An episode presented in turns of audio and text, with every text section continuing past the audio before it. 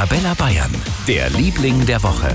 Das ist heute die Storchenhauptstadt in Bayern, Ölfeld in Mittelfranken. Denn nirgendwo leben so viele Störche in Bayern wie hier. 3000 Menschen und über 100 Störche wohnen dort. Auf dem Dach der Brauerei Zwanzger haben sich auch seit langem Störche eingenistet. Warum fühlen die sich denn da anscheinend besonders wohl? Brauer Christian Zwanzger. Ja, dann gefällt es halt da. nee, also wir haben die ganzen Wiesen, die Eichauen, wo bei uns Feuchtwiesen sind. Wenn es ein wenig stärker regnet, dann ist die Eiche bei uns gut gefüllt und dann treibt das Wasser links und rechts raus.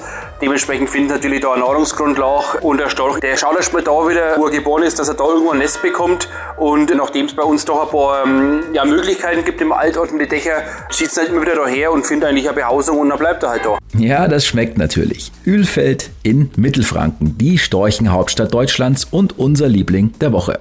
Für ganz Bayern, der Liebling der Woche auf Arabella Bayern.